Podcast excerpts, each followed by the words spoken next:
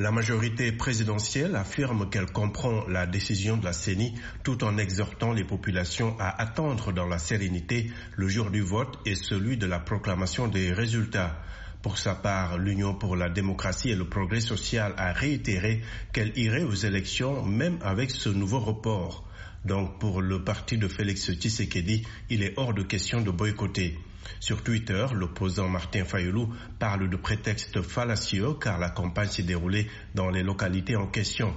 Mais la coalition Lamouka, qui soutient sa candidature, a promis de donner plus de détails sur sa position ce jeudi.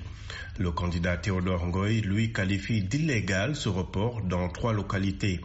Plus d'un million deux cent mille électeurs ne participeront pas donc au choix du prochain président de la République car ce dernier sera investi le 18 janvier, soit trois jours après la publication des résultats définitifs. Les résultats provisoires, eux, seront connus le 5 janvier. La CENI estime que le code électoral permet de ne tenir compte que des suffrages valablement exprimés en cas de circonstances exceptionnelles. Abdurrahman Kinshasa, VO Afrique.